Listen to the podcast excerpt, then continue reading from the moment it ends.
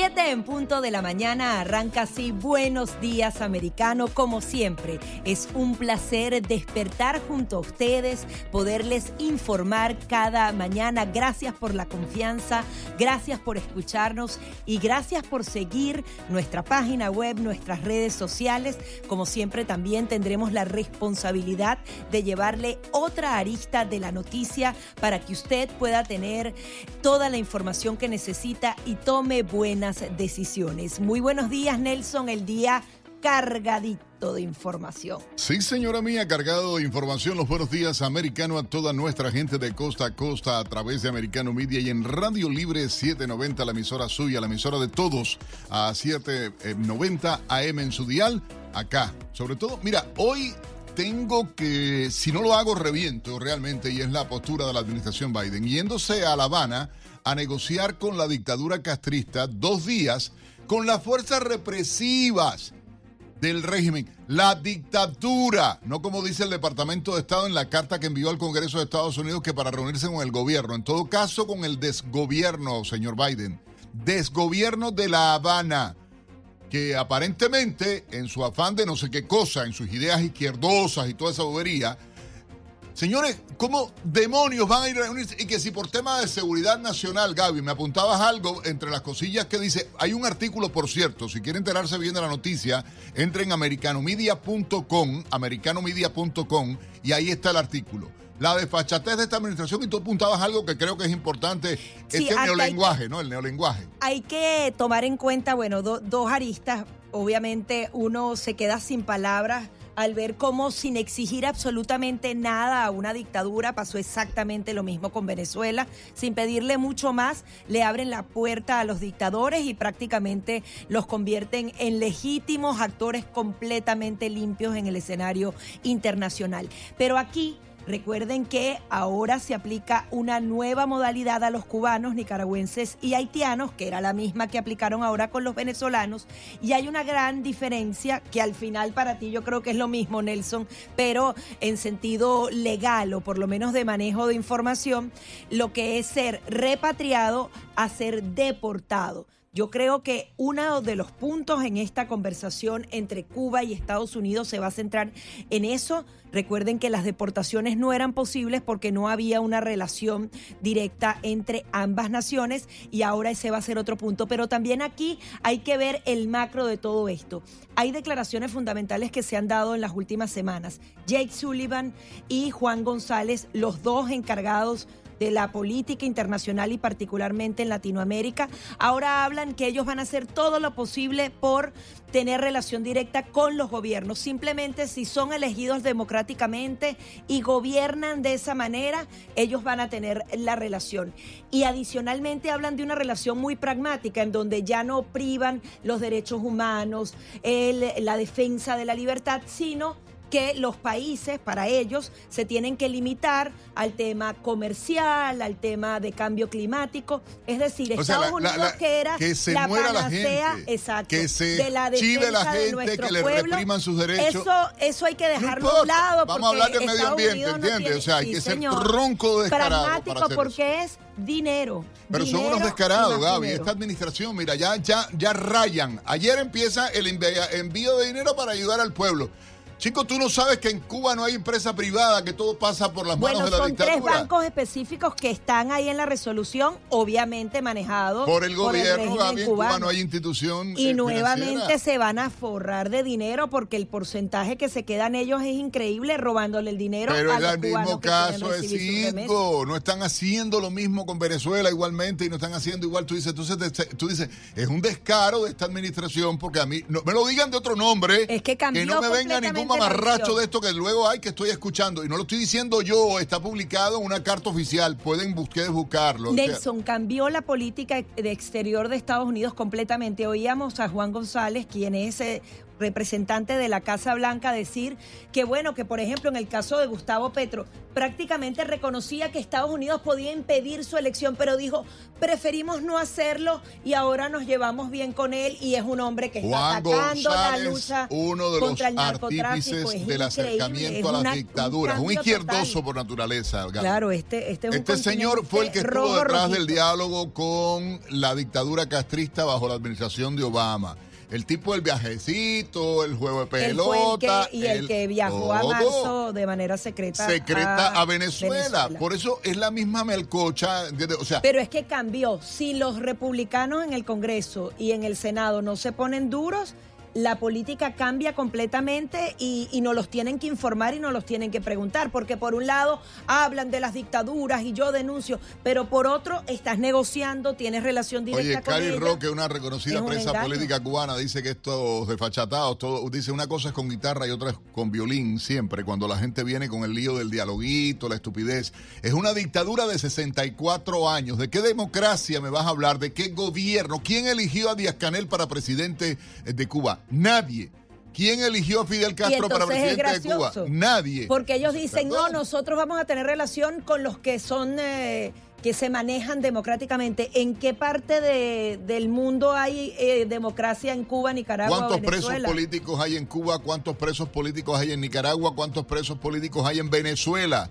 ¿Cuánta gente ha muerto asesinada por esas dictaduras? ¿Cuántos cubanos han muerto en el estrecho de la Florida intentando llegar? ¿Cuántos venezolanos? Oye, venezolanos balseros. Eh, vaya, parece. Ahí están varados en México, en otros países. En Colombia, la, cantidad de muertos que ha habido. Se habla casi de 8 millones de personas ya. Perdón. Es increíble. ¿De qué está hablando Biden? ¿De qué están hablando sus estrategas izquierdosos? Inmorales, porque lo que son es cómplices de asesinos, lo digo claramente cómplices de asesinos, están aplaudiendo a dictaduras, están aplaudiendo a regímenes.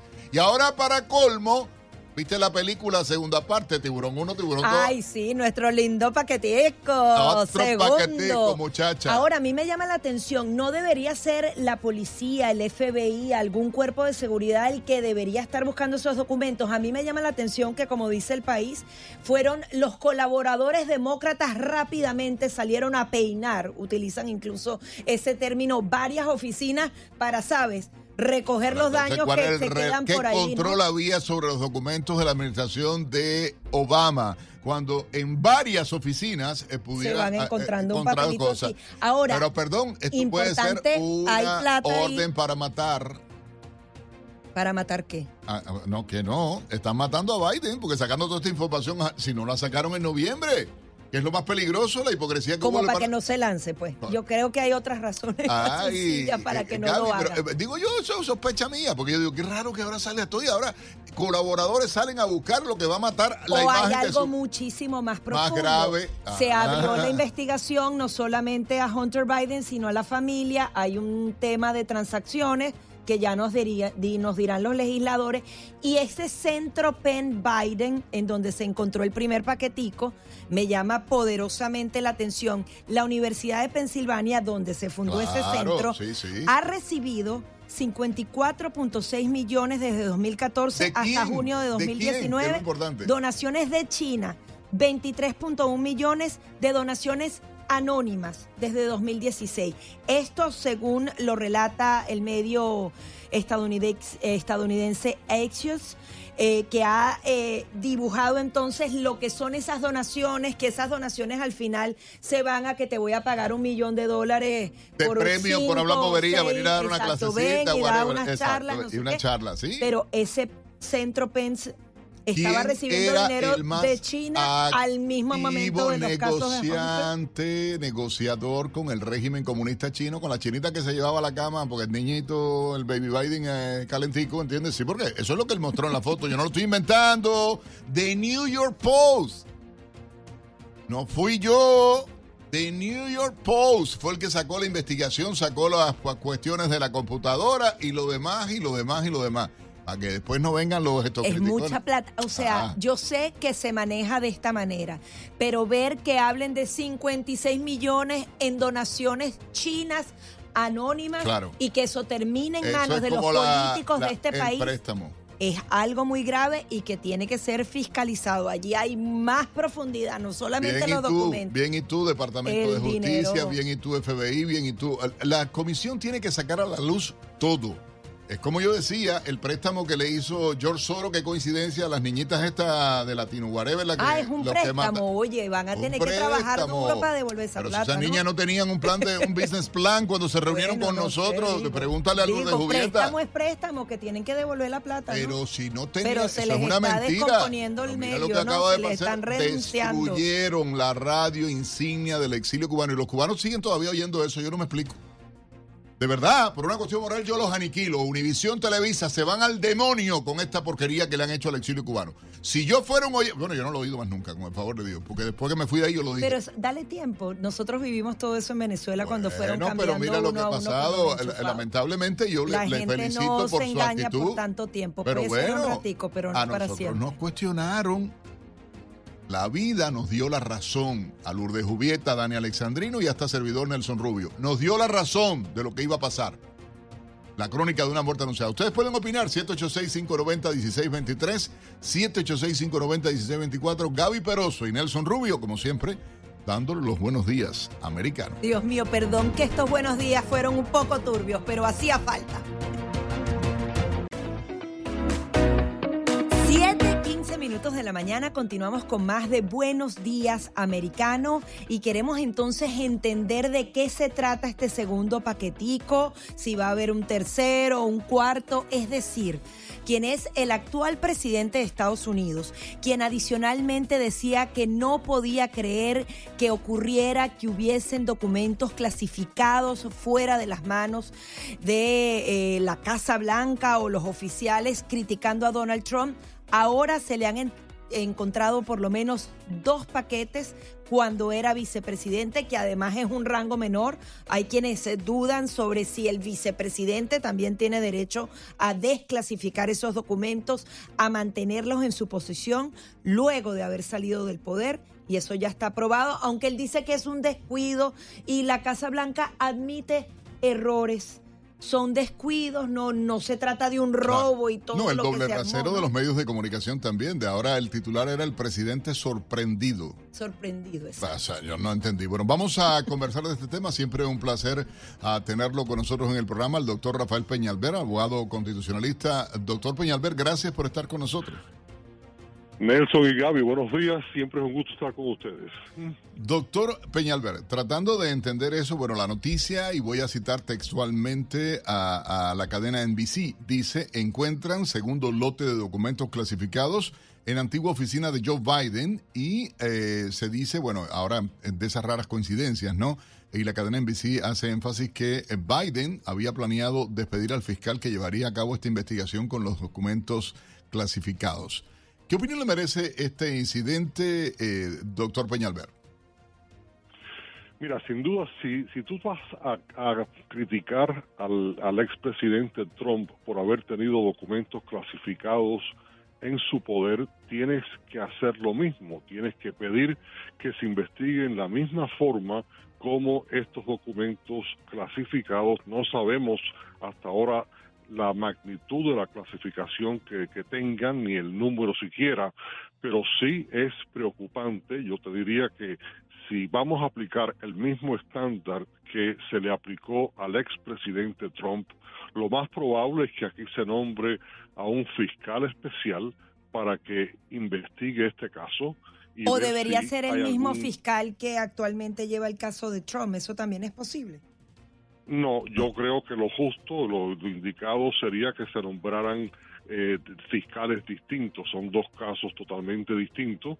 Eh, y, y lo, lo, lo, importante yo creo es que haya algún tipo de distancia ¿no? entre el Departamento Ejecutivo, el Departamento de Justicia, que el presidente es quien nombra al fiscal general, a Merrick Garland, eh, yo no creo que se que fuera buena eh, una buena impresión que fuera el propio Merrick Garland nombrado por el presidente Biden quien tuviera la última palabra en esta investigación que implica desde el punto de vista legal quién pudiera nombrar a esta figura porque obviamente el secretario de justicia de Estados Unidos es quien tiene que nombrar del departamento de justicia es, quien, tiene que nombrar eso, por ley es el secretario de justicia Justicia. Lo, que pasa es que, como usted dice, eh, vaya, no, no se puede ser juez y parte cuando eh, se ha dicho. Sí, pero, pero, pero, pero siempre, eh, siempre, ha sido, sí, sí, siempre ha sido ese tipo. No, es que no hay otra opción. Legalmente es, esa. no hay otra opción, de hacerlo. y, y, créeme que yo que he estado, eh, ¿sabes?, 42 años en la práctica del, y he, lidiado con el Departamento de Justicia, yo tengo el total fe en la en el profesionalismo de los ah, de los abogados que han dedicado sus vidas. Yo yo, yo igual tengo fe y creo en el sistema legal norteamericano, doctor Peñalver, pero no creo en el Departamento de Justicia cuando eh, omitió, se cayó la información cuando se descubrieron los documentos justamente en esta universidad en Pennsylvania. Ah, se callaron y no lo dijeron previo a las elecciones eh, del hallazgo de estos documentos eh, clasificados. Tampoco, tampoco eso nunca se dice. Y en el caso de Trump no se hubiera sabido tampoco si no hubiera sido que el propio expresidente Trump dio a conocer que lo estaban investigando. El Departamento de Justicia nunca, porque si no sería difamar a una claro, persona. Claro, pero en el caso de Trump eh, hablábamos de un allanamiento. Era, era palabras mayores, ¿no? Pero pero fue precisamente porque él y el allanamiento quien lo anunció fue Trump. No, no, claro, el, pero allanamiento, lo, ordenó el secretario de Justicia. Uno, unos papeles en un closet. No, pero vamos, yo hay que ser hay que ser justo en todo esto. No no puedes hasta este momento no hay paralelo alguno entre el caso de Trump y el caso de ¿Por qué? ¿Cuáles son las, las, diferencias que usted ve allí? La, la, gran diferencia, la gran diferencia, Gaby, es que en el caso de Trump eran documentos que habían sido llevados de la Casa Blanca después de que se descubrieron que fueron llevados de la Casa Blanca los archivos nacionales y el propio departamento de ¿Y de dónde usted salieron es un excelente orador, doctor, usted es un excelente orador, pero en la semántica está claro. Los documentos que se llevaron para este centro, sí, sí, le voy a permitir terminar, pero los documentos que se llevaron a, a este centro de investigaciones, a este Penn Biden, en la Universidad de Pensilvania, no, eh, ¿cuál es la diferencia de sacarlo? Perdón, el presidente sacó documentos que podía también haber... No, déjeme terminar, el, hecho no está en, en, que los documentos se hubieran sacado, eso en sí, eso en sí es una ilegalidad si se, si se hizo con intención de sacarlos. El propio presidente Trump ha dicho que en el caso de él fue, él no, no, se, no se llevaron a propósito. Ahora, la, la, diferencia está que en cuanto el, el, Departamento de Justicia le pidió al expresidente Trump que devolviera esos documentos, se negó a hacerlo. Se negó a hacerlo a pesar de que le pusieron un, una demanda de un gran jurado exigiéndole que devolviera los documentos, no lo hizo firmaron. Pero ¿cuál es el delito entonces? Eh, eh, eh, ¿hay, cometido, ¿Hay algún delito cometido, alguna falta cometida por Biden y, su, y, su equipo? Si no, me permites, si no me permites terminar, por favor, déjame, terminar mi pensamiento. Doctor Peñalver. Lo que te estoy, diciendo es que cuando se sacan esos documentos y se le pide a Trump que los devuelva, él se niega a hacerlo se niega a hacerlo. ¿Y por qué se los pidieron a Trump y no se los han pedido a Biden? O sea, porque hay, porque hay una diferencia ahí. Biden en cuanto, en cuanto, en cuanto Biden descubre que tiene esos documentos. Claro, pero sabían que, Trump los tenía, pero a Biden no se los piden, ¿no?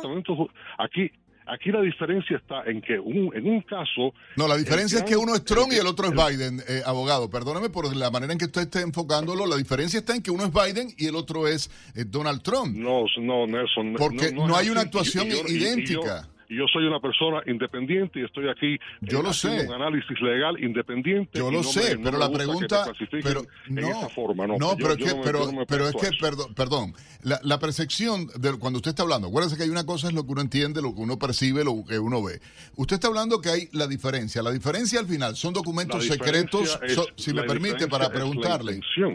Bueno, ok, y igual sabe por qué coincidentemente los documentos que se hallan en este centro de investigaciones de la Universidad de Pennsylvania, en la oficina de Biden, ah, son documentos secretos que tenían información, según trascendió y lo publicó la cadena CNN el martes. Eran documentos vinculados con Ucrania, Irán y el Reino Unido. Aclararon, no había nada que tuviera temática nuclear. Sin embargo, coincidentemente, está el diálogo con Irán, está el tema Ucrania, está el tema Reino Unido, las propias relaciones que se estaban dando. O sea, mil cosas pueden ser. No sabemos porque ninguno ha leído de nosotros el documento. Simplemente estamos hablando a partir de la, de la cita que hay. La diferencia, o, en mi opinión personal, quiero preguntarle, ¿qué diferencia hay entre que saque Nelson Rubio eh, de la oficina documentos secretos y la saque el doctor Peñalver cuando al final son documentos secretos igual, uno en rango de presidente, el otro en rango de vicepresidente. Yo creo que el cuestionamiento eh, está más allá de que si lo entregó o no lo entregó, dijo o no dijo, al final eh, el Departamento de Justicia omitió información bajo la administración Biden del hallazgo que se había dado. No, eh, Nelson, volvemos al punto. El Departamento de Justicia nunca hace un anuncio que está investigando a nadie.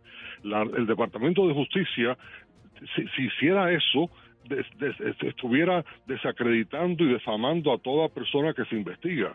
La investigación siempre es secreta hasta que se presenta el encauzamiento. En el caso de Trump, fue el propio Trump para tratar de ganar el público y, levantar la, el, fervor de su base, que dijo que había sido sujeto y que estaba siendo investigado y que había habido claro, pero ahí había habido, pero no fue un allanamiento que lleguen una, opción de Trump en hacer eso. En este caso, el Departamento de Justicia, cuando los cuando el propio Biden, los abogados de Biden es quien encuentran estos documentos, en cuanto los encuentran, llaman a, a los archivos nacionales entregan esos documentos a los archivos nacionales y al Departamento de Justicia. Ahora, doctor, en mi opinión, en mi opinión, yo, si yo creo que hubiera sido más más correcto que en ese momento el propio vicepresidente hubiera dicho se encontraron estos documentos. Doctor, tenemos que hacer una pausa y quiero invitarlo a que se quede en la próxima, pero varios puntos fundamentales aquí. En primer lugar, se le piden los documentos a Donald Trump, él incluso había eh, mandado varias cajas, había esa comunicación y cuando llega el momento del allanamiento, allá es distinto, ya hay una, eh, no es una invasión a la morada, pero ya son agentes físicamente llegando a tu residencia y haciendo esta redada. eso es distinto. Y Trump anuncia que eso está pasando, correcto. Claro, eso, pero es distinto. y a, él sí, se los pidieron, a Biden no se los pidieron. Vamos a hacer una breve pausa y vamos a seguir analizando este caso al regreso aquí en Buenos Días Americano.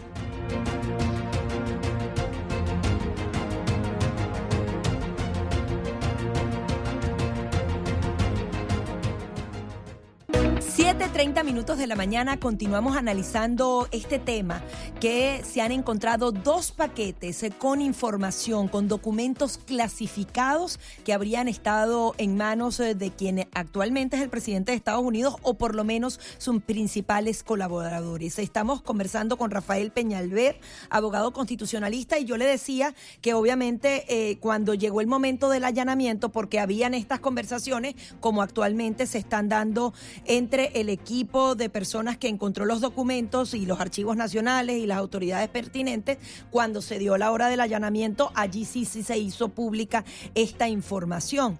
Y usted hablaba de que, bueno, que la diferencia es que salieron de la Casa Blanca hacia Mar a Lago, pero en el caso de Joe Biden no habría ocurrido lo mismo. Él al principio dice que está sorprendido, es un paquete, ahora consiguen dos, y si consiguen tres y cuatro más, sería una práctica recurrente entre las máximas autoridades del país andar con documentos clasificados. Exactamente, pero fíjate, vamos a hacer a ver lo que es los hechos, lo, cuáles son los hechos, los facts, como se dice en inglés. Los facts es que Biden termina su vicepresidencia, le abre la Universidad de Pensilvania, abre un centro que lleva su nombre, él abre esa oficina en la Universidad de Pensilvania y la mantiene hasta que es electo presidente. Se cierra entonces, se empieza a cerrar esa oficina cuando están cerrando la oficina de Biden, las autoridades de la universidad, junto con los abogados de Biden, van viendo los papeles que están en esa oficina para cerrarla y encuentran estos documentos clasificados. Es decir, él se llevó documentos de la Casa Blanca o Anthony Blinken o alguien.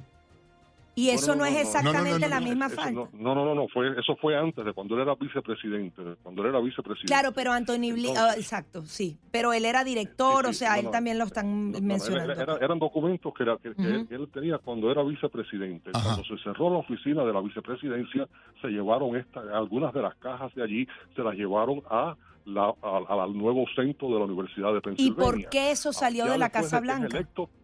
Después de cuando es electo presidente, ese centro de la universidad se, cierra. a cerrar. Pero se los llevó igual. O sea, ¿por qué, ¿por qué se viola lo que está establecido? que, que tenga personas allí para ver los documentos. Entonces ahí descubren que hay entre esas cajas que se llevaron hace cinco años a, la universidad, descubren que hay algunos documentos que estaban clasificados. Claro, eh, doctor Peñalver, hay, hay un segundo momento porque inmediatamente que descubren esos documentos, llaman a Llamaron al Departamento de Justicia e hicieron todo eso, doctor Peñalver. Pero la pregunta es, ¿no se violó igualmente lo establecido al sacar documentos secretos de la oficina de la vicepresidencia a, que tenían que ver? Nelson, si se, si, si se hizo a propósito, sí, pero es que no hay evidencia alguna de que esto haya sido a propósito. Y, en, el caso de Trump, claro. La gran, la gran diferencia aquí, la gran diferencia porque Trump también, quizás los documentos de Trump se sacaron de la Casa Blanca de, eh, ¿sabe? Por, por, una, por un error de por que se dejaron en una caja. Pero ¿por qué para el presidente Trump está la, palabra quizás y no para el caso de Biden? ¿Entiende? Quizás... por favor, por favor, de eso, déjame terminar, porque eh, la, gran diferencia es que cuando Biden, los abogados de Biden descubren que estos documentos están allí, ese mismo día llaman a los archivos nacionales y dicen, aquí están estos documentos, vengan a buscarlos. Yo soy el bueno y tú eres el malo, eh, doctor, porque es que... Cuando Trump, en el caso de Trump, fueron los archivos nacionales quienes se dieron cuenta que faltaban estos documentos. Claro, pero ahí la diferencia sería seguridad nacional. En tema de seguridad nacional, ambos violaron la seguridad nacional al haber extraído los documentos. En el caso de Trump, quizás sería el tema de obstrucción a la justicia. Gaby, si lo hubieran hecho a propósito, sí sería una, una violación, pero en ninguno de los dos casos. Pero si hay un segundo paquete, también es a propósito, lo sacaron ah, a propósito. caramba, pero fue fácil enjuiciar a Trump y culparlo de todo. Establecido que lo que lo sacaron a propósito. Lo que se ha establecido es que cuando se descubrió que estaban esos documentos, Biden enseguida los entregó y Trump se negó a entregarlos y ahí es donde está el gran problema legal de Trump, no en que los haya sacado, porque no se sabe si lo sacó intencionalmente o accidentalmente. Y, pero no se sabe tampoco si lo sacó Biden, eh, doctor.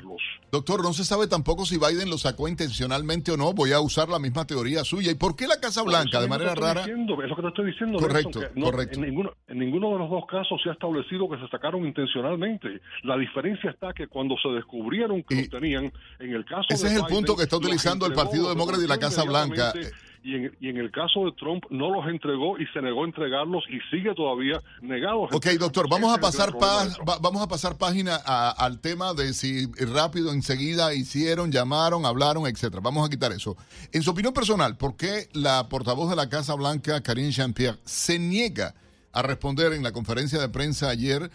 Sobre la posible irresponsabilidad de Biden, de su equipo, etcétera, etcétera, con relación a este tema ¿Y qué pasará ahora? Porque, eh, o sea, ya no es un solo caso el de la universidad, ahora hay otro caso. No se ha hablado de que, en qué lugar fue que se encontraron los documentos, sin embargo, se habla de un segundo paquete de documentos eh, secretos que se han identificado igualmente. Correcto, y eso y eso es una cuestión que, nos debe preocupar a todos y por eso yo creo que lo correcto sería en este caso nombrar a un fiscal especial para que investigara esto, igual que se, que se investigó lo de Trump, pero te repito, la gran diferencia aquí ha sido de que Trump lleva un año y medio negado a entregar estos documentos, que por eso hubo que hacer el allanamiento a su casa, porque él se negaba a entregarlos cuando se les pidieron, primero por las buenas, segundo por un gran jurado, y por eso fue que todavía hay, hay documentos que faltan. Entonces, mientras en el caso de Biden, en cuanto se descubrieron por la Universidad de Pensilvania que habían en sus archivos estos documentos clasificados, inmediatamente ese mismo día los entregaron de vuelta. Esto no es algo nuevo, ya lo ocurrió con Obama, que también sacó documentos secretos, ah, ocurrió con Trump, como usted mencionaba, ocurre ahora con Biden, o sea, esto es como un boomerang, porque las palabras que había dicho el señor vicepresidente entonces, eh, o sea, el presidente de, eh, eh, dice cosas de Trump muy fuertes, sin embargo ahora sale y todo eh, cambia la retórica, el discurso, ¿no? En el sentido de que igualmente el presidente Trump tenía la capacidad de poder desclasificar determinados documentos si así lo consideraba por ley. No es una autoridad que tiene el vicepresidente del país en este caso. ¿Cómo manejar esto? No, el, presidente, el presidente no tiene la autoridad absoluta. Aquí no hay dictador, aquí no hay ningún dictador. Este país es un país de ley. Pero no usé, yo no usé esa palabra y la, ley sí le da al presidente la capacidad de poder desclasificar documentos si él. Sí, pero pero pero no no arbitrariamente una persona decir no no él para para declasificar un documento tiene que hay un proceso de, declasificación especialmente documentos que tengan que ver con cuestiones nucleares. Aquí no hay un, no los había según el departamento de justicia no los había tampoco yo, declasifico eso no existe en este país Nelson. Ahora pero, pero no están. El, doctor Peñalver, no, según lo ha trascendido, no había documentos en la información de Donald Trump que había en Maralago, no había ningún documento de carácter nuclear. Es lo que ha trascendido a los medios de comunicación en el país. Si hay documentos, si hay documentos, 100 documentos que son específicamente que necesitaban el proceso de clasificación, el presidente no tiene una vara mágica para que por la noche, como dijo Trump, que él durmiendo podía declasificar. Eso es un insulto a la inteligencia y va en contra de todo lo que este país representa. Este es un país de leyes. Ahora, doctor, ¿cuál será el, el, el, papel que va a, jugar aquí el Senado y la Cámara de Representantes que ya abrieron una investigación? Incluso me llamaba la atención que Mark Warner, que es senador demócrata y presidente del Comité de Inteligencia del Senado, ya le pedía a la Casa Blanca y a los archivos eh, información específica sobre esto. Y adicionalmente, en ese instituto se recibían donaciones millonarias anónimas provenientes de China. ¿Esto también debería ser investigado por las autoridades? Claro que sí, todo esto debe, yo, yo creo que debería ser todo esto investigado, es, lo, normal, es el, proceso, el proceso que se sigue siempre en este país, pero hasta que se encuentre algo, yo creo que deberíamos tener mucho cuidado en, utilizar ese tipo de adjetivos y de, y de levantar la, la fiebre y el fervor de una base sin datos. Esto es un país que siempre va por la ley, eh, se, se, se hace una investigación, tiene todo el derecho el Congreso a investigar y si hay algo, pues ahí se... A los dos. en este caso, usted es de la opinión que se debe investigar a los dos. A Biden y a Trump, como mismo se está investigando Trump, que se investigue a Biden también. Correcto, yo eso es lo correcto y eso es lo que se va a hacer, eso es lo que se va a hacer, Nelson. Eh, este este segundo paquete de, documentos, eh, doctor, va a tener incidencia porque que se haya hallado el primero en la oficina, bueno, por un descuido, no sé qué, pero que ya haya en otro lugar más documentos. No, por eso te digo, y hay y hay otro hay otro otra otra cuestión que, que, que, me que me preocupa a mí, si si yo se me preocuparía a mí si yo fuera Biden, el hecho de que esas, esos documentos eh, se, se encuentran en, en noviembre. Es cierto, el Departamento de Justicia nunca dice nada, pero cuando le preguntan antes de ayer a Biden en una conferencia de prensa sobre los documentos primeros, que fue el primer paquete que fue encontrado, no hizo referencia alguna al segundo que posiblemente ya él sabía que venía esa noticia el día siguiente. Yo creo que, eh, para para haber sido totalmente abierto, debería haber mencionado en ese, en ese momento que había otro, otro grupo de documentos que se habían también encontrado. Pero vamos a no establecer mala fe y vamos a no establecer que fueron robados eh, en ninguno de los dos casos. Te digo, la gran diferencia ah. aquí es que cuando se encontraron los documentos de Trump, él se negó a entregarlos y fue contra la ley. Eh, por eso hubo que hacer el, allanamiento. En el caso de Biden, en cuanto a la universidad encontró esos documentos, se le, se le devolvieron inmediatamente ese mismo día a los archivos nacionales. Doctor Peñalver, perdón, muchísimas gracias por haber estado con nosotros eh, acá en el programa. Ah, gracias eh, por acompañarnos. Ustedes pueden llamar, opinar igualmente 786-590-1623, 786-590-1624. Ya volvemos.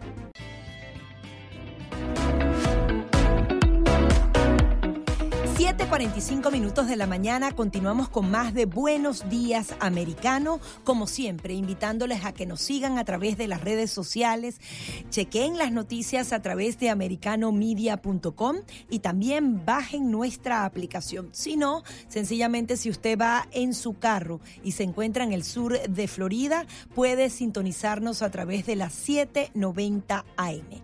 Ahora vamos a hablar de Colombia, pero también eh, con el tema colombiano hablar de este acercamiento entre el gobierno de Estados Unidos y Cuba, también las relaciones y las reuniones que ha sostenido el presidente de Colombia, Gustavo Petro, con el dictador Nicolás Maduro y para ello hemos invitado a María Fernanda Cabal. Ella es senadora colombiana. Muy buenos días, senadora. Muchísimas gracias por su tiempo y por estar aquí en Buenos Días Americano. Muy buenos días, Gaby. Es un gusto estar con ustedes esta mañana. Senadora, hay muchos temas, quizás eh, usted puede dar prioridad a alguno de ellos. Tenemos este acercamiento Cuba-Estados Unidos, las relaciones entre Venezuela y, eh, entre Venezuela y Colombia, también eh, eso, esos anuncios que se hicieron de treguas de paz, pero luego las incumplieron o nunca las habían firmado y solamente fue un saludo a la bandera, algo de opinión pública. ¿Por qué quiere empezar?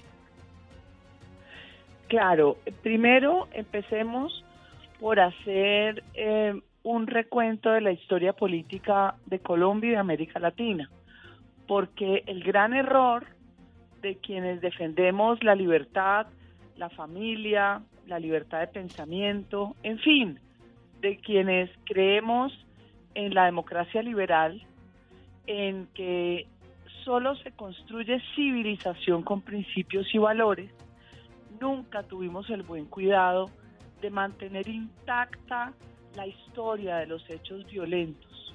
Por ejemplo, Cuba, que construye toda una retórica y un mito de su revolución, que no ha sido otra cosa que un fracaso y la destrucción del espíritu del ser humano, nos ha vendido a lo largo del tiempo que ellos son la isla del éxito que la revolución es un éxito y paralelamente a través eh, de distintas acciones se encargaron de entrenar y de armar ejércitos en toda América Latina. A esto contribuyeron también, Gaby, porque hay que conocer la historia. Muchos sacerdotes de la línea marxista, en su mayoría jesuitas, que participaron en distintas guerras en Nicaragua, en Salvador, los montoneros que crearon en Argentina participaron en Colombia y participan hoy porque el ELN se crea dentro del ala marxista de la Iglesia Católica y en fin, no hemos hecho sino vivir muerte desde hace 80 años guiado desde Cuba. Pero resulta que América Latina sigue teniendo una complicidad y complacencia con el régimen cubano desde que recordemos que lo volvieron a invitar. Pero es que parece que Cuba al final eh, ganó toda esta guerra. Acuérdense que tenemos muy pocos minutos. Eh, no solamente la dictadura negocia con Estados Unidos, sino también al final dentro de todo ese movimiento hay narcotráfico, hay terrorismo. Ellos ganaron ya de plano esta parte de la historia. No la han ganado porque depende de nosotros que cambiemos el curso de la historia. Pero lo que resulta inadmisible, inadmisible, inaceptable, es que sigamos con presidentes en América Latina de esa misma cuerda, con presidentes desde España, protegiendo un régimen salvaje como el cubano que ha exportado violencia, y hoy veamos al gobierno demócrata de Biden lo mismo que hizo Obama, que fue prácticamente olvidarse de los desastres. El gobierno demócrata se le olvidó que América Latina era su socio estratégico, se enfrascó en guerras en el oriente y aquí nosotros nos quedamos siendo estratégicamente la disputa entre Rusia, Irán, China y Estados Unidos. Parece que Senadora, le saluda Nelson Rubio. Hay algo que es una realidad y usted lo mencionaba claramente. El gobierno de ah, Biden ah, tiene este acercamiento con los continentes. Más temprano Gaby Peroso y yo conversábamos y decíamos el tema de funcionarios, altos funcionarios del Departamento de Seguridad Nacional, del Consejo de Seguridad Nacional de Estados Unidos y todos abogando, uh, porque ahora mismo se da la crisis en Perú, se da la crisis en Brasil, se da la crisis en Colombia, se da la situación en Venezuela, la dictadura castrista por 64 años, ah, y ellos ah, promoviendo este acercamiento que como usted, eh, solidarizándose, huyendo ahora a reunirse eh, eh, con los asesinos castristas cubanos, con los represores cubanos, olvidando a las víctimas eh, cubanas. Pero está el caso de Colombia y al final los pueblos, uno dice, bueno, sí, está en la voluntad de los pueblos cambiar las cosas, pero votan por este tipo de personajes, votan por un Lula corrupto, por una Cristina Fernández de Kirchner, por un Pedro Castillo ignorante que mostró al final que no era tan ignorante, sino un gran manipulador, un encantador de serpientes. ¿Cómo valora esta situación usted? Claro, nosotros eh, estos pueblos de América Latina son fácilmente conquistables a punta de promesas y de la política del odio. Y no nos podemos olvidar del marxismo cultural, de todo lo que ha pasado en los últimos años. Pero la diferencia entre el Foro de Sao Paulo y la Internacional Progresista, cuando tenían 14 países, ahora los perdieron y los están reconquistando, es que hoy la gente no les vota, sino que se roba las elecciones. Por eso es importante saber que la transparencia electoral es lo que reclama el pueblo del Brasil, igual con Pedro Castillo. Es que no olvidemos que hubo fraude en las mesas, estuvo probado, inmediatamente el régimen se acomoda, pero lo triste es que Biden y también los demócratas aplauden triunfos que han sido rechazados por sus propios pueblos. Entonces, hoy a qué nos enfrentamos?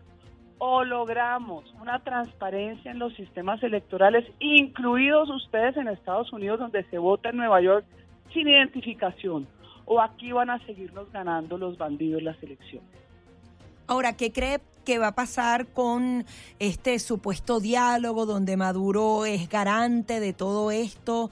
También esas propuestas un poco descabelladas con respecto a la lucha contra el narcotráfico. Va a haber un cambio fundamental porque teniendo de la mano Petro a Estados Unidos puede hacer cambios que al final le van a costar mucho y podrían traer más violencia otra vez a Colombia. No, el, problema es que Petro, Maduro y todos ellos son personas que no resisten un examen psiquiátrico, como los alcaldes comunistas aquí en Colombia. Maduro cree que él eh, es eh, el gran transformador y heredero de Chávez. Petro cree que es el Mesías. Todos creen que son la reencarnación de Bolívar y todos mienten. ¿Cuál es el peligro para Colombia? Tres horas de reunión de Petro con Chávez con Maduro, perdón, que conversaron. La frontera, Gaby, de Colombia con Venezuela se está diluyendo, está quedando en manos de carteles del narcotráfico. Sí, la abrieron y sigue el negocio por las trochas. Sigue por las trochas, el tráfico de personas ha subido en 83%, Gaby, los migrantes ilegales por el Darién. Por Dios, esto también promovido por el desorden del gobierno de Biden. Entonces, yo lo que veo es una agenda oculta, peligrosísima, donde creyó Biden que es que puede controlar a Maduro cuando Maduro se le ríe en la cara, porque trabaja es con los chinos, los rusos, Irán. Y Colombia está en serio peligro de perder completamente sus instituciones con estas amistades peligrosas, porque Petro es capaz de todo. Sí, esa agenda oculta es la que hay que tratar de dibujar, explicársela a las naciones para que no vayamos al despeñadero como nos tocó a los cubanos, a los venezolanos y a los nicaragüenses. Muchísimas gracias. Gracias, Gaby. Gracias a la senadora María Fernanda Cabal por acompañarnos a través de Americano Media y Radio Libre 790. Gaby Veroso y Nelson Rubio, como cada mañana, despertando a toda la comunidad hispana en Estados Unidos de costa a costa a través de Americano Media. Buenos días, Americano.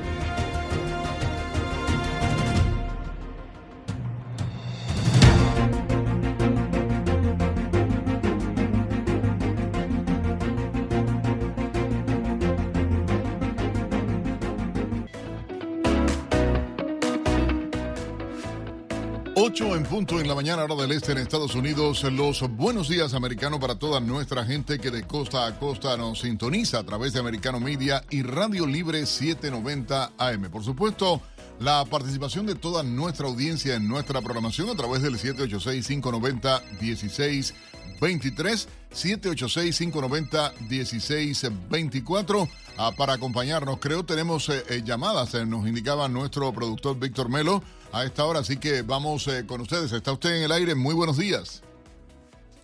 Sí, buenos días. Buenos días, señor. Mire, aquí no hay ninguna agenda oculta, la agenda es clara.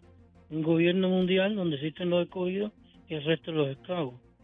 En cuanto a los papeles de Biden y, Trump, la justicia aquí es igual, pero es más igual para uno que para otros.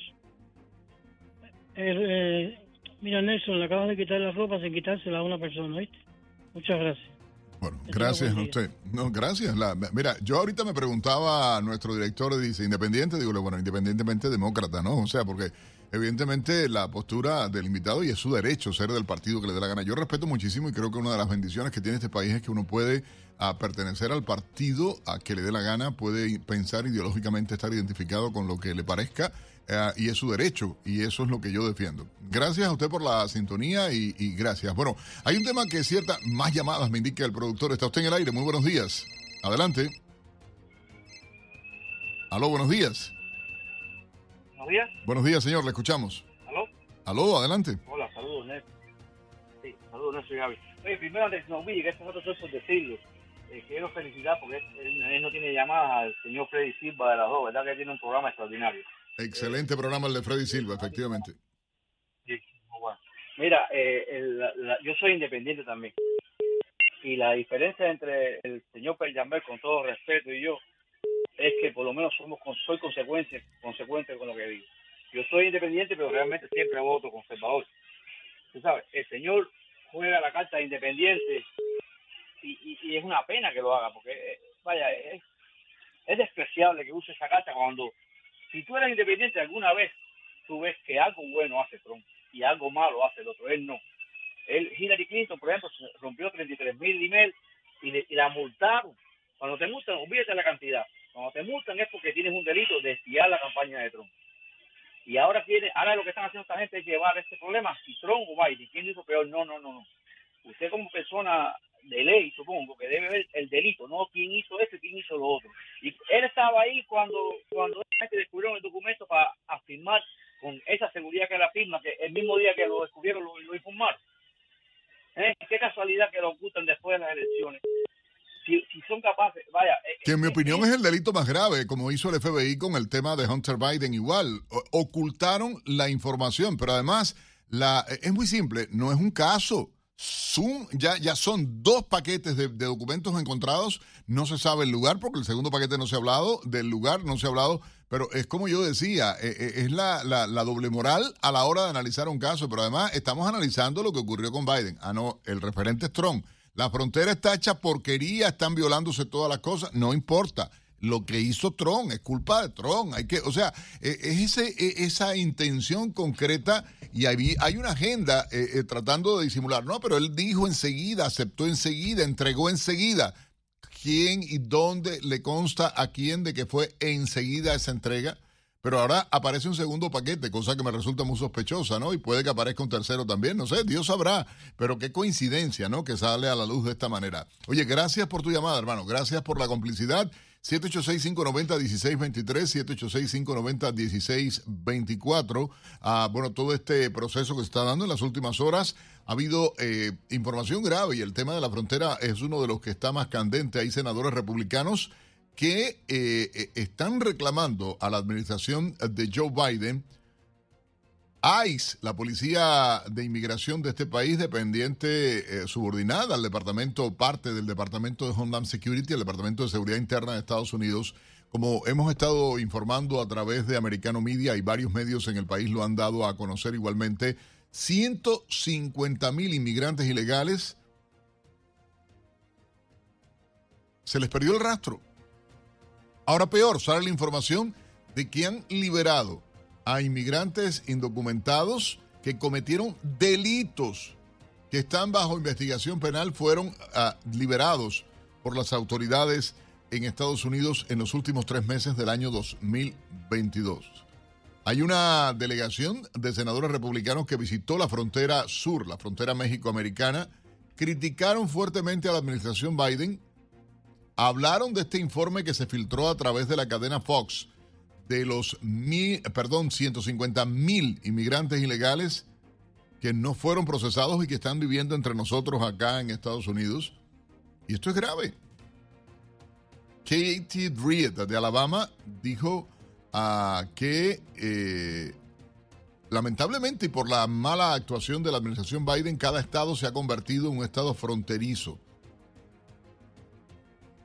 Esta información, hay una serie de videos de capacitación del Servicio de Inmigración y Control de Aduanas que revelan que la agencia perdió el rastro de 150 mil inmigrantes ilegales y esto debido a la falta de procesamiento por parte de la administración Biden. Está el tema del fentanilo en las calles, está el tema de la seguridad en las comunidades, el tema de la seguridad en las escuelas. Si no es, y esto lo dijo la, senadora Britt, si no son capaces de darle seguimiento a estas personas que han entrado, los problemas que se crean en torno a eso, esto se ha convertido en un problema de seguridad nacional. Y hay que tomarlo en serio. Y estoy citando textualmente las declaraciones a Fox News de la senadora ah, de Alabama, Breed. No sé si ya tengo a Robert Arce en línea, si producción me puede confirmarlo. Tenemos a Robert, muy buenos días, ex agente policial en Phoenix, ex, eh, eh, eh, bueno, perteneciente a las instituciones acá, asesor en temas de seguridad, de narcóticos, de aplicación de la ley, ha trabajado en Haití, en México, en Irak, en Croacia, ah, en República Dominicana. Arce, muy buenos días, gracias por estar con nosotros en Buenos Días Americano. Muy buenos días, gracias por la invitación. Robert, esta situación que se está dando, cuán grave ciertamente, qué impacto tiene en la seguridad nacional de Estados Unidos, en los errores que ha estado cometiendo la administración Biden en cuanto a tema seguridad fronteriza. Sí, ¿cómo es posible que no podemos expulsar a un criminal ilegal que llega a los Estados Unidos?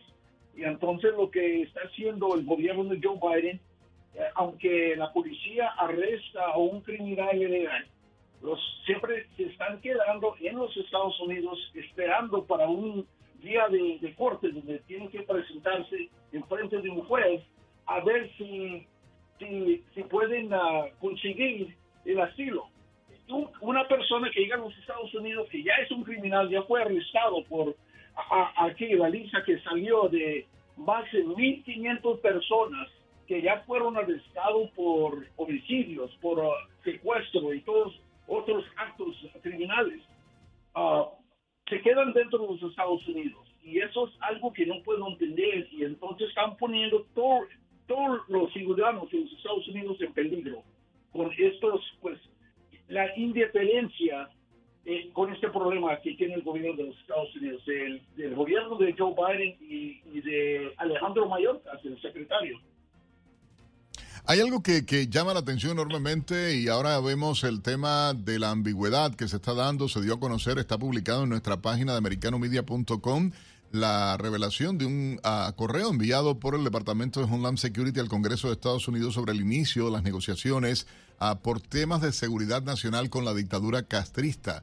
Están hablando, entre otras cosas, del proceso migratorio, están hablando de a el caso concreto de lo que ellos llaman eh, y, que establecen una rara deportación o, retorno o cosas de ese tipo, así que yo digo que no es lo mismo, pero es igual. Al final están deportando gente que son víctimas de esa dictadura y hacen negociaciones con esa dictadura y le están permitiendo dinero, envío de dinero y todo este tipo de cosas, negocios ah, con la dictadura. Luego se llenan la boca de hablar en contra de la dictadura, pero al mismo tiempo están eh, anunciándole al Congreso de Estados Unidos que se van a reunir el 18 y el 19 con las fuerzas de seguridad de Cuba, o sea, los represores del pueblo cubano. ¿Qué opinión le merece darse este tema?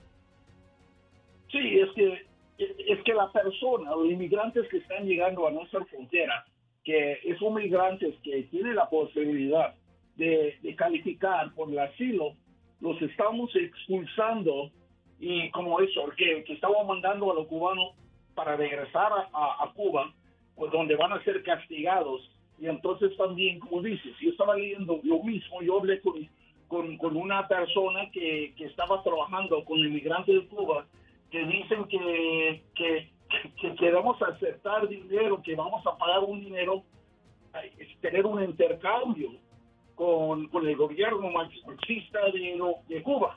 Y eso no puedo entender. Es que hay tantos migrantes que llegan a la frontera que nosotros sabemos que no van a calificar por asilo, pero los que están llegando de Venezuela, que, los que llegan de Cuba, los estamos expulsando sin oportunidad de, ponerse en precio de un juez. Una actuación, una actuación hipócrita. Robert, ¿puede mantenerse con nosotros unos minutos más, por favor? Claro que sí, claro. ya regresamos de inmediato con Robert Arce, experto en temas de seguridad, de seguridad nacional, e igualmente eh, a través de este programa Buenos Días, Americano.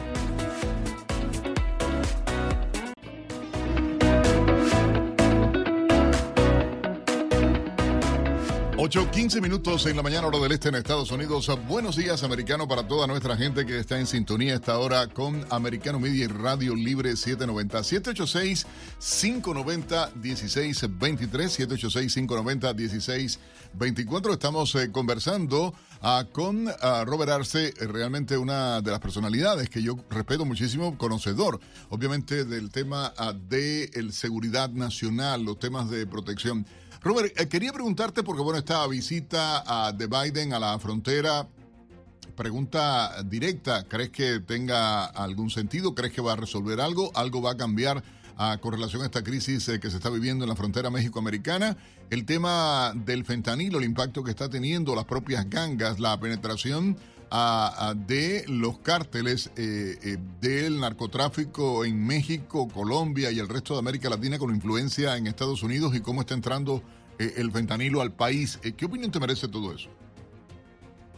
Es que, pues, primero la visita que hizo Joe Biden era, era solamente una oportunidad para tomar fotos, para que él pudiera decir, mira, estoy tratando de mejorar, estamos trabajando durísimo aquí en la frontera, pero sabemos que todo era una oportunidad para tomar fotos solamente.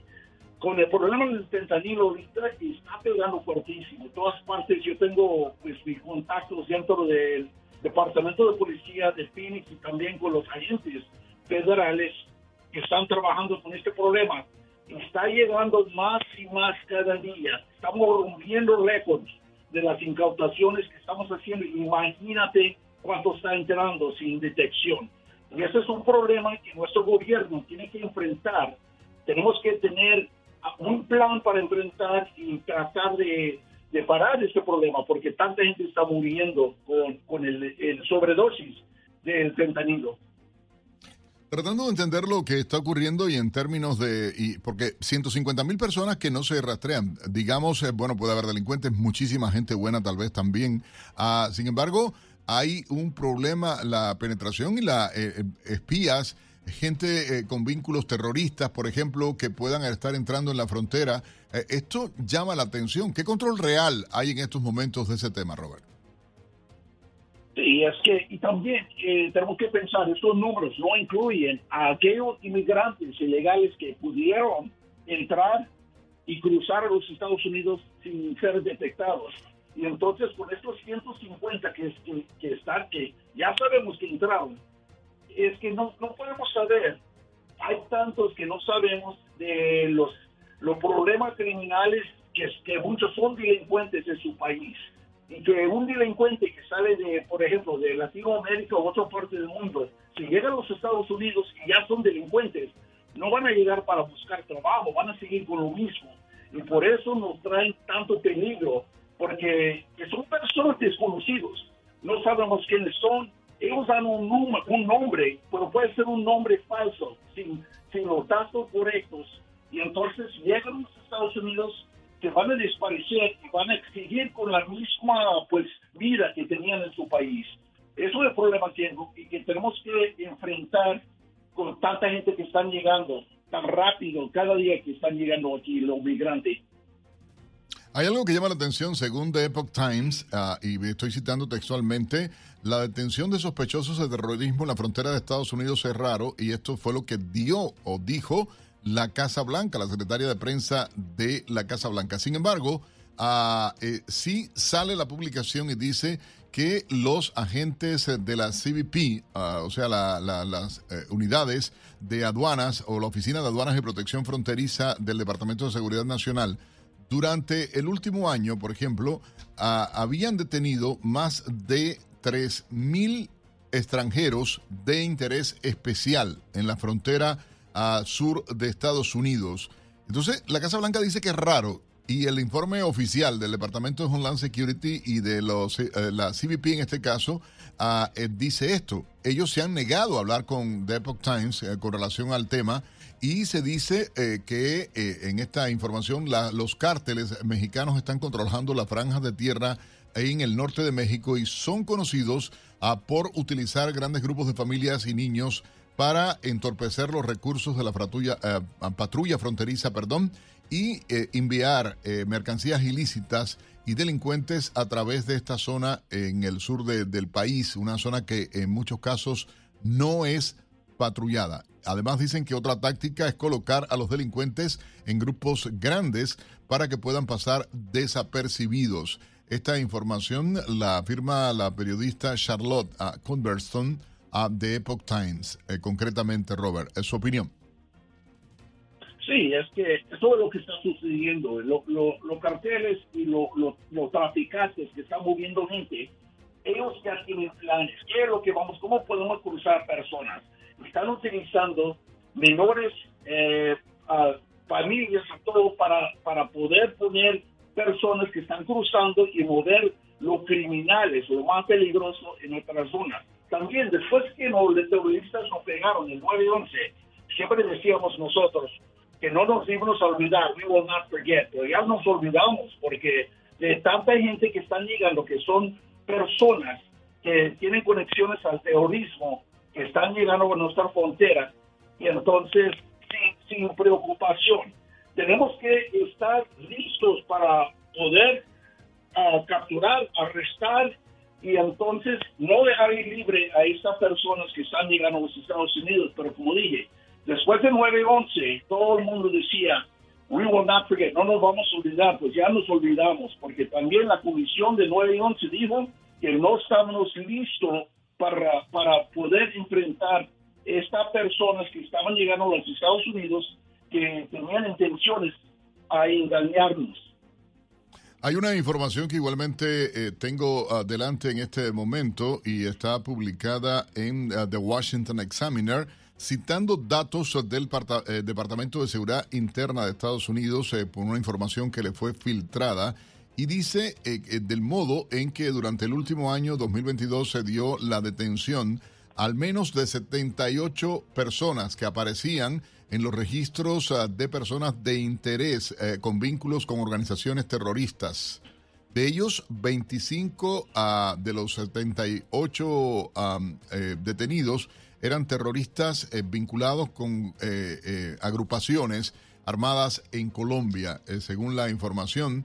Ah, es, y, y, voy a citar textualmente esta publicación de Washington Times, dice el 78 arrestos de personas vinculadas o los 78 arrestos de personas vinculadas con terrorismo es de por sí un número desproporcionadamente alto en comparación con años anteriores. Para ponerlo en contexto, en el 2021 fueron detenidos solo 15, en el 2023 y en el 2019 ninguno, en el 2018 6 individuos. O sea, de pasar de la cifra a 15 a 78 arrestos abiertamente de personas vinculadas abiertamente a grupos terroristas es alarmante, en mi opinión personal. Claro que sí, es que el mundo está viendo qué fácil es para entrar, a llegar a la frontera y poder cruzar y quedarse. Y entonces el mundo está viendo y esas personas que están llegando de otras partes del mundo, que tienen malas intenciones, ya cuando llegan a los Estados Unidos, una persona que está conectada con un terrorista no va a llegar aquí para buscar trabajo ellos van a seguir con lo mismo porque ya tienen sus socios en todas otras partes, están esperando por una orden para poder moverse. Y por eso están llegando tanta gente, porque están viendo qué fácil es para poder cruzar y quedarse aquí en los Estados Unidos. Hay que decir que el senador Marco Rubio dijo a propósito de este tema que la administración del presidente Joe Biden continúa ignorando la amenaza que terroristas ingresen a Estados Unidos ante la crisis migratoria y sin control desatada en la frontera sur. Marco Rubio, actual miembro del Comité de Relaciones Exteriores del Senado, vicepresidente del Comité de Inteligencia, dijo que Biden está fallando y describió la grave situación en la frontera México-americana. Robert, a su eh, opinión de manera directa, ¿qué debería hacer la administración Biden ¿Le interesa realmente a la administración Biden cambiar esta política que tiene actualmente? Sí, tenemos que cambiar, tenemos que cambiar la política sobre la frontera y también apoyar a la patrulla fronteriza, permitirlo que pues, deben hacer el trabajo que las que están que deben hacer, no cuidar migrantes y entonces también mandar un, un mensaje a todo el mundo que si tú llegas a la frontera no vas a poder quedarte y también para que los migrantes que están llegando pueden entender que no todo el mundo va a calificar por el asilo, porque ahorita todo el mundo piensa que si llegan a la frontera, todos van a calificar por el asilo y aquí se van a poder quedar. Y por eso están llegando tanta gente, porque ya saben que, es muy fácil con la política que tiene la administración de Joe Biden, que es muy fácil para llegar y quedarse. Y si llegan a la frontera para, para tantos migrantes es como pegar la lotería.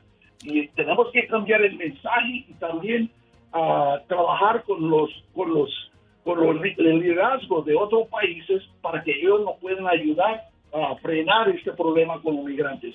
Como no, gracias a Robert Arte, experto, eh, agente, ex agente eh, del Departamento de Seguridad Nacional en Estados Unidos, a experto en temas de crimen organizado, asesor policial, antisecuestro, antinarcóticos y de aplicación de la ley. Ya regresamos en Buenos Días, Americano.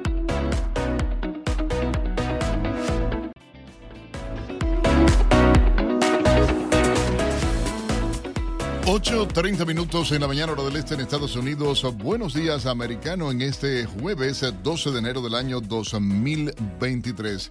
Vamos a, por supuesto, llevar a ustedes un grupo de algunas de las principales informaciones que están llegando a nuestra redacción en las últimas horas.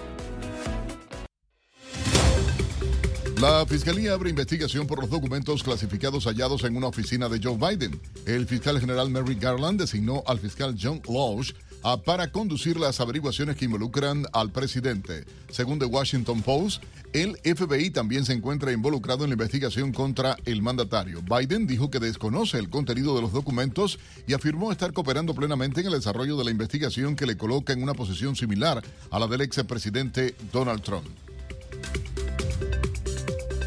En otra información, Donald Trump se pregunta cuándo el FBI allanará la residencia de Biden o la Casa Blanca. A través de su red social afirmó que a modo de sarcasmo que los documentos hallados en una anterior oficina del presidente Biden no fueron desclasificados. El ex presidente afirmó que el caso de Joe Biden es más grave que el suyo. El líder republicano tiene una investigación abierta en su contra por el hallazgo en su residencia de Mar-a-Lago de una serie de documentos clasificados. Los médicos extirparon con éxito dos tumores a la primera dama de Estados Unidos, Jill Biden, en una cirugía realizada en el Centro Médico Nacional Walter Reed y ahora se considera fuera de peligro, según dijo el médico de la Casa Blanca, Kevin O'Connor.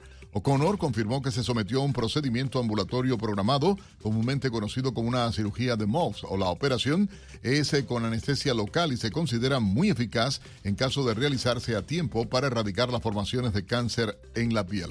Los médicos encontraron las lesiones en el lado izquierdo del pecho de la primera dama y otra pequeña lesión en su párpado izquierdo, ambas estirpadas con éxito. Un potente ciclón localizado frente a la costa de California amenaza con provocar nuevas inundaciones y deslaves en el estado ya afectado por una seguidilla de tormentas que dejan al menos 17 muertos. El diluvio interminable ha arrasado con algunas comunidades, derribando líneas eléctricas y provocando bloqueos de carreteras. El Servicio Nacional de Meteorología de Estados Unidos espera que las lluvias más intensas impacten el noroeste de California durante los próximos dos días. El anuncio llega luego de que torrenciales aguaceros que provocaron inundaciones súbitas y arrastraron personas y vehículos, incluyendo un niño de 5 años que permanece desaparecido. En otra información, devuelven a Cuba a cerca de 300 inmigrantes interceptados en el mar. La Guardia Costera estadounidense envió a Matanzas 273 cubanos interceptados en las aguas del sur de Florida. Los migrantes ilegales fueron detenidos en aguas norteamericanas entre el 31 de diciembre y hasta el 3 de enero. Las autoridades indicaron en un comunicado que los familiares de los interceptados deben comunicarse con sus representantes locales para saber de sus familias.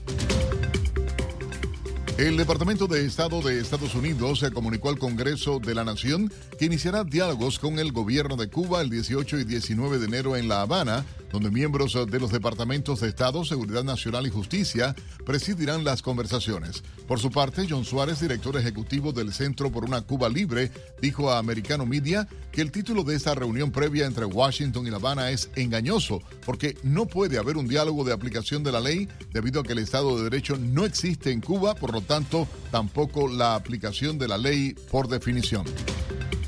La compañía estadounidense de servicios financieros Western Union reanudó en las últimas semanas el envío de remesas a Cuba desde Miami con un programa piloto tras abandonar la isla en 2020. Por el momento, las remesas a la isla caribeña solo se pueden enviar desde unos pocos locales del área de Miami y se limitan a 2 mil dólares diarios. Pero la compañía ya indicó su intención de ampliar la lista de negocios asociados. Las transferencias deben realizarse en dólares e destinadas a cuentas bancarias o tarjetas de débito de tres entidades cubanas. El Banco Popular de Ahorro, el Banco Metropolitano y el Banco de Crédito y Comercio, todos ellos regidos eh, por la dictadura cubana. En otra información, al menos cinco personas murieron y varias resultaron heridas en un atentado suicida reivindicado por el grupo Estado Islámico en la entrada de la Cancillería afgana en Kabul, cuando debía llegar una delegación china. El autor del atentado consiguió pasar los puestos de control de los talibanes e hizo estallar su cinturón de explosivos en medio de los empleados y guardias que salían por la puerta principal del Ministerio de Relaciones Exteriores. Los talibanes afirman que han mejorado la seguridad desde su retorno al poder en agosto del 2021, pero estos últimos meses se han registrado varios ataques, muchos de ellos reivindicados por la base local del grupo Estado Islámico, el EIK. Y ahora nuestro compañero Pablo Quiroga nos trae la actualidad tecnológica.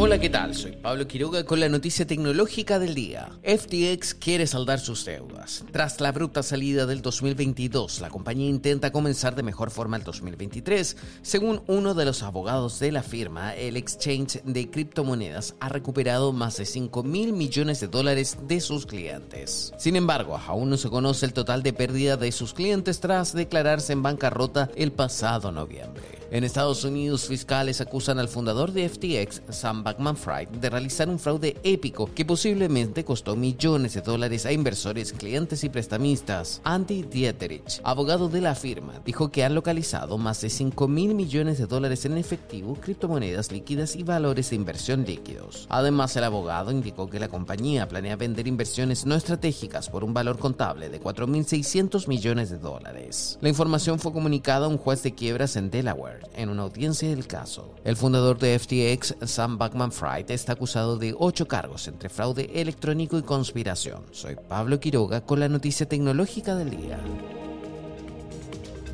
Gracias a nuestro colega Pablo Quiroga por la información tecnológica del día. Buena expectativa por los anuncios de eh, cómo está el tema de la inflación, la economía acá en Estados Unidos.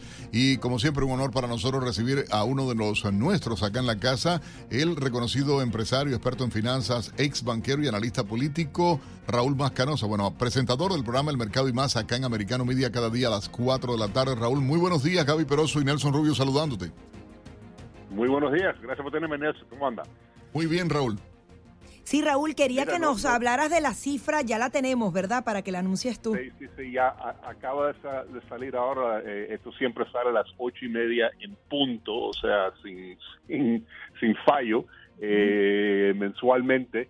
Eh, aparentemente la, la, inflación sigue bajando, bajó el 0,1% durante el mes de diciembre y la cifra anual, o sea, cuál es la, el, ritmo anual de la inflación, eh, está en este momento al 6,5%, anteriormente estaba al 7,1%, así que definitivamente que eh, la subida de las tasas de interés que hemos visto durante el último año por parte del Banco Central de Reservas están eh, teniendo efecto. Lo que le dicen el core CPI está en este momento el 5,7%. Eso es excluyendo eh, los precios de comida y de gasolina que son muy volátiles. Eh, sin duda, eh, la gasolina y los precios de comida siguen siendo lo que más impacto están teniendo en estos números. Así que vamos a seguir monitoreando esto, pero realmente esto es una buena noticia desde el punto de vista de que eh, por lo menos estamos viendo que, estos efectos de esta subida de la tasa de interés están teniendo eh, unos resultados positivos. Ahora, para explicárselo un poquito mejor al consumidor, veíamos que la gasolina bajó en el mes de diciembre. ¿Eso impacta en esta cifra? Es decir, ¿la comida no necesariamente bajó tanto? Sí, No, mira, o sea, en la cifra esa de, de del 6,5%, ahí se toma en cuenta eh, el efecto de los de, de, energía, de la gasolina, de incluso aquí menciona que la gasolina cayó en el mes de diciembre aproximadamente un 9,4%, así que esa cifra está reflejada en esos números, ¿no? Pero fíjate, ¿por qué está bajando la, gasolina? ¿Por qué está eh, bajando en general eh, la energía? Porque francamente eh, la gran mayoría de economistas y analistas están esperando que la economía va a seguir en este proceso de desacelerarse en el 2023, en este año, y que posiblemente vamos a entrar en una recesión. La pregunta es si se va a hacer una recesión severa o si el Banco Central de Reserva va a lograr hacer su famoso eh, aterrizaje suave, que es lo que están tratando de hacer. ¿Tú crees que lo, lo están logrando con esta nueva cifra de inflación? Mira, todavía falta bastante. El objetivo del FED es de llegar la inflación a un 2%, o sea, todavía estamos al 6,5%, o sea, falta bastante. Y incluso han dicho que van a seguir subiendo las tasas de interés. Yo creo que muchas personas piensan que las tasas de interés a corto plazo van a subir, eh, quizás están ahora mismo entre un 4 y cuarto a un 4 y medio. Eh, hay muchos que piensan que va a llegar, o la mayoría creo que piensa que va a llegar por encima de, de un 5% y hay algunos que piensan que a corto plazo esas tasas tendrán que subir a un 6% para realmente eh, terminar con la inflación. Raúl, te pido algo, si puedes quedarte por favor para los próximos minutos con nosotros acá en Buenos Días Americano. Y justamente la pregunta sería, ¿cuán positivo puede ser este anuncio a que acaba de salir 6.5% de inflación en Estados Unidos? Sin embargo, ¿cuánto puede impactar hacia adelante y cuán realista es cuando no se toman en cuenta precios que son importantísimos para el ciudadano común? Ya volvemos en Buenos Días Americano, Gaby Peroso y Nelson Rubio. Raúl Mascanosa con nosotros, experto financiero.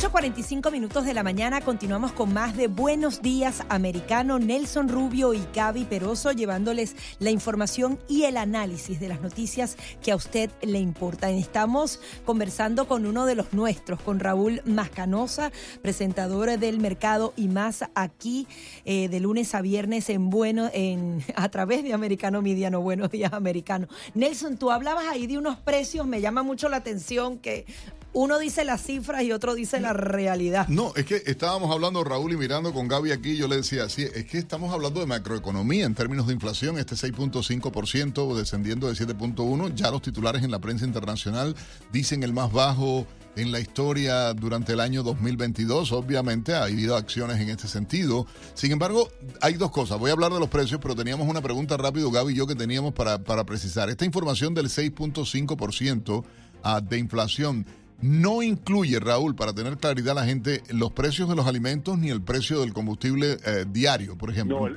el, el, 6.5% que te estoy mencionando eh, sí incluye energía. Sí los incluye. Y, alimentos. Sí lo incluye. Ahora, curiosamente, fíjate, lo que es el, el core CPI, que es eh, quitando el efecto de, de, comida y energía, subió un 0,3% eh, durante el mes de diciembre y, sigue eh, a un 5,7% anualmente. Mira, estos números fueron eh, realmente de acuerdo con lo que estaba proyectando la mayoría de los economistas y los analistas. la reacción en, los mercados financieros por lo, en este momento, como dijiste, no eh, no estamos viendo una gran subida en los futuros de, acciones, eh, una, una, subida lenta, porque yo creo que estaba realmente los números, eh, como te digo, de acuerdo con las expectativas de los analistas. Ayer hubo una subida bastante interesante en, la bolsa. pero fíjate, como dicen los americanos, we're not out of the woods yet. O sea, todavía estamos, nos falta bastante. O sea, el hecho de que tenemos una inflación de, de 5,7 o 6,5% dependiendo de cuál de los números estás mirando. El, el, Fed se enfoca mucho en esa cifra de core CPI que está en 5,7%. Todavía falta bastante para, para bajar eh, esta tendencia que hemos visto de los precios tan, tan, tan altos aquí en los Estados Unidos, ¿no? Y como te había comentado, la razón por la cual ha bajado el precio de la gasolina es porque mucha gente está esperando una recesión. E incluso acaba de salir un reporte del Conference Board, que, que, un, grupo privado que, que hace encuestas de ejecutivos. Y en ese reporte, eh, según un artículo en el Wall Street Journal, el 98% de los CEOs en los Estados Unidos están esperando una recesión en el 2023. Los principales banqueros, los principales líderes bancarios, todos han dicho viene recesión en el 2023. Raúl, e, este comportamiento, sí, este comportamiento de los alimentos y Gaby lo mencionaba, yo creo que es importante decirlo por los incrementos, o sea, saca el de New York Post a, la información ahora, el incremento de cinco de los alimentos que son vitales en la mesa del norteamericano, digamos para eh, eh, eh, su alimentación diaria la mantequilla, los huevos, la leche, el tocino, el bacon y el pollo, con incrementos eh, eh, eh, espantosos. O sea, ciertamente el aumento de los precios, como se está dando, en un 109%, en algunos de los productos un 109% y en otros incluso hasta el 200% de incremento del valor ah, del producto. Correcto, o sea, o sea, y, déjame decirte, yo tuve la experiencia el otro día que entré ahí a, Trader Joe's ahí a, comprar unas cosas y, los huevos, que como tú bien sabes están carísimos, eh, se habían desaparecido por completo. O sea, no habían huevos en el supermercado. Eh, aunque estuvieran a un precio 5 o 6 dólares la docena, no existían. No había ni, ni una caja de huevos en Trader Joe's eh, anteayer aquí en, Ahora, hay fallas en la cadena de, de, ¿sabes?, de distribución en Estados Unidos. ¿Está volviendo eso? Sí, no, y también existe aparentemente un, flu de esto, un avian flu de esto que le ha pegado a... la gripe aviar, sí. ok. Sí, sí, sí, sí, la gripe aviar y, han tenido que, que, eliminar miles y miles, creo que un cuarto millón de de, aves, de, gallinas, exacto, sí. Sí. Ahora, Raúl, otro tema que, que, me preocupa a mí particularmente, me toca renovar el list de mi carro y quizás hay varios de los oyentes que están en la misma situación. Las tasas de interés carísimas, no necesariamente bajaron los precios, no ha bajado la demanda. En este caso, por ejemplo, del mercado automotriz, ¿Cuáles son las principales recomendaciones? ¿Hay que buscarse una marquita más baja, buscarse un carrito usado? ¿Qué, qué hay que hacer? Bueno, mira, es, desafortunadamente yo no creo que esas tasas de, los automóviles, o sea, de los lease rates o el financiamiento de los automóviles van a bajar. Incluso eh, mientras que el Banco Central de Reserva sigue subiendo las tasas de interés y eso sí creo que va a continuar. Las tasas a corto plazo, eh, que son típicamente eh, el índice que se usa para, para el financiamiento de automóviles, eso va a seguir subiendo, eso no se va a variar mucho. Eh, pero mira, eh, en este momento mirando las tasas más a largo plazo, el bono del tesoro a 10 años de Estados Unidos ha bajado un poco. Eso quizás es buena noticia para lo que están buscando una hipoteca.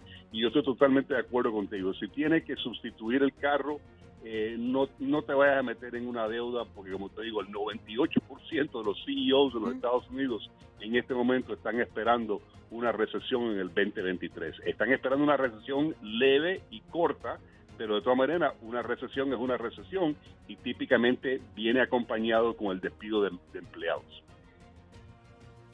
Hay, algo, Raúl, que quería preguntarte eh, rápidamente y tiene que ver, eh, eh, Gaby, con el tema de bueno la expectativa que hay en los mercados. Ayer, como tú mencionabas, Wall Street tuvo una jornada positiva. Sin embargo, hay expectativa a nivel internacional porque la influencia de inflación a nivel global no es positiva de manera general, pese a esta noticia positiva dentro de Estados Unidos. Más allá de la macroeconomía, el impacto en la gente común, eh, en la señora Juana en Los Ángeles o el señor eh, Manuel en Nueva York o acá eh, el señor Pedro en Jayalía. ¿Cuál va a ser este tipo de medidas que está tomando la Reserva Federal, además del impacto que tiene obviamente en lo que tú vayas a comprar, que vayas a pagar? Sí, no, mira, o sea, desafortunadamente los precios reales, o sea, lo, que tú comentas, o sea, lo, que cuesta ir al supermercado, yo por lo menos lo personal, yo no he visto una gran rebaja en los precios en los supermercados. O sea, yo creo que eso viene quizás más adelante, pero por el momento no lo estamos experimentando. Y como te digo, incluso a veces ni encuentran las mercancías que están buscando, ¿no? Eh, todavía sí, seguimos con esos problemas. Pero eh, eh, yo creo que lo, E, eventualmente ese es el objetivo, ¿no? Pero todavía falta bastante y mientras tanto vamos a estar experimentando estas tasas de interés más, más altas y, los costos eh, muy elevados por un tiempo adicional. Eh, y como te digo, eh, hay que tener mucho cuidado porque muchos de, los analistas e incluso los líderes de las corporaciones están convencidos que vamos a tener una recesión este año. Lo que no sabemos es, cuánto va a durar y qué tan severa va a ser. según esta encuesta que hicieron, ellos están tratando de evitar despedir empleados pero si los márgenes y la rentabilidad de estas corporaciones sigue siendo afectado de la manera que ha sido afectado durante el último año, porque acuérdense que las corporaciones también sufren cuando suben los precios, o sea, el precio de la materia prima de muchas eh, firmas ha subido enormemente, el costo laboral ha subido enormemente.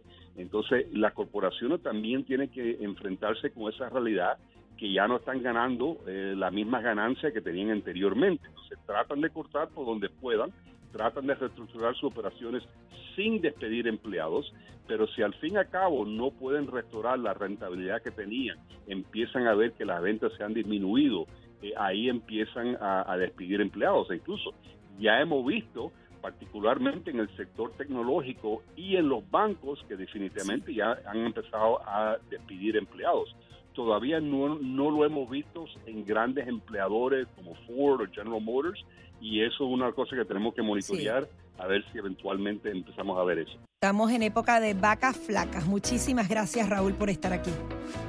Un placer como siempre. Raúl Mascanosa, presentador del mercado y más aquí en Americano Media, llegó la hora de despedirse, me fue volando el programa, Nelson. Así es, mi gente, gracias eh, por acompañarnos. Sigan ahora con Americano Noticias a Paola Serna a través de Americano Media y Radio Libre 790. Recuerden, esta es su estación en todo el sur de la Florida. Gracias a todos. Chau, chau.